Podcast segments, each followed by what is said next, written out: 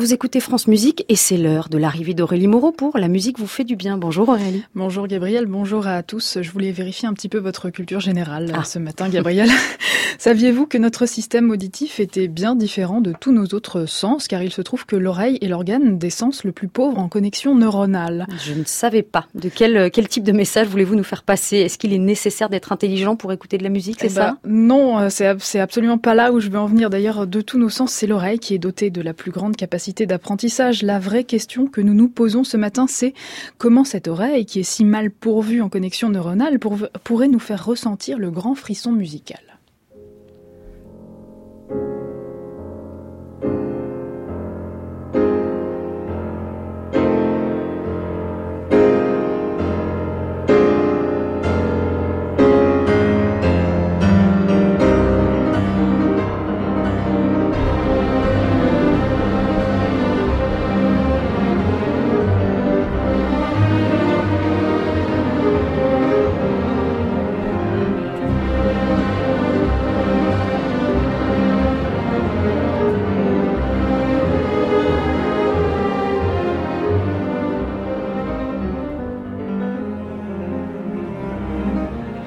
Le début du deuxième concerto de Rachmaninoff, œuvre qui est selon la science l'une des plus pilo-hérissantes. C'est ce qu'a montré la musicienne et psychologue Psyche Louis, un nom pareil pour une psy, ça s'invente pas. Vrai, en plus. Psyche est chercheuse à l'université de Wesleyan dans le Connecticut et elle a travaillé avec son étudiant Luke Harrison et selon eux, ces moments transcendants qualifiés de frissons existent bel et bien dans la musique. Psyche Louis s'y est justement intéressée en se basant sur sa propre expérience. Elle a ressenti de profonds de sensations physiques en écoutant justement ce deuxième concerto pour piano de Rachmaninoff. Et pour elle, l'expérience esthétique est si intense qu'il est impossible de faire autre chose en l'écoutant.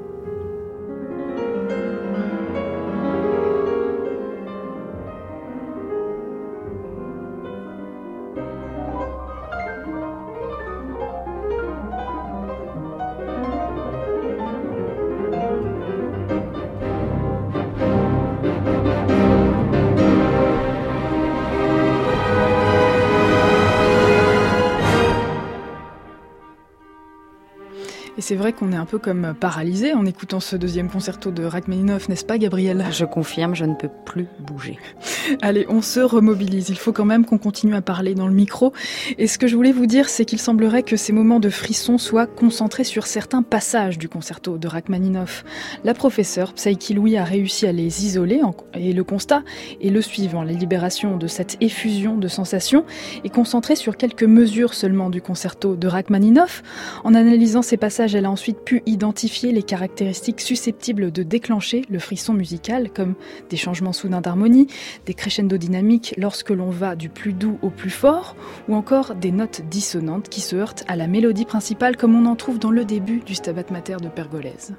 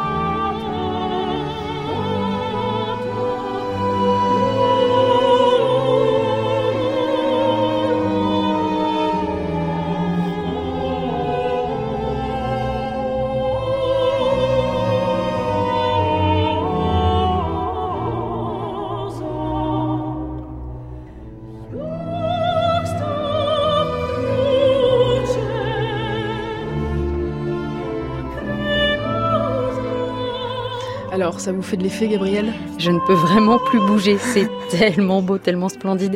Et oui, J'ai des frissons. Voilà. Et si je vous fais écouter ces modulations avec cette belle marche harmonique dans la septième Chrysleriana de Schumann.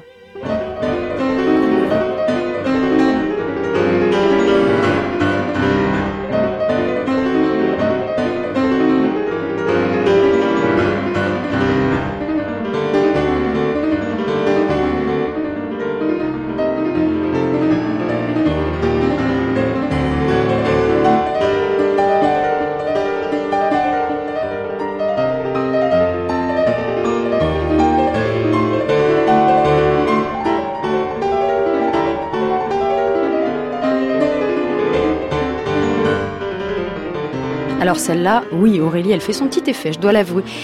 Mais en fait, vous me posez des questions, mais vous, Aurélie, qu'est-ce que vous ressentez? Est-ce que vous ressentez la même chose et est-ce que tout le monde peut ressentir la même chose? Bah, Si c'était le cas, ça se serait, ma chère Gabrielle. Le profil des personnes qui frissonnent en écoutant de la musique est assez particulier. Il a été étudié c'est certain, la musique n'émoustille pas tout le monde de la même façon. Pour le prouver, des, des chercheurs ont recruté 196 individus âgés de 18 à 45 ans.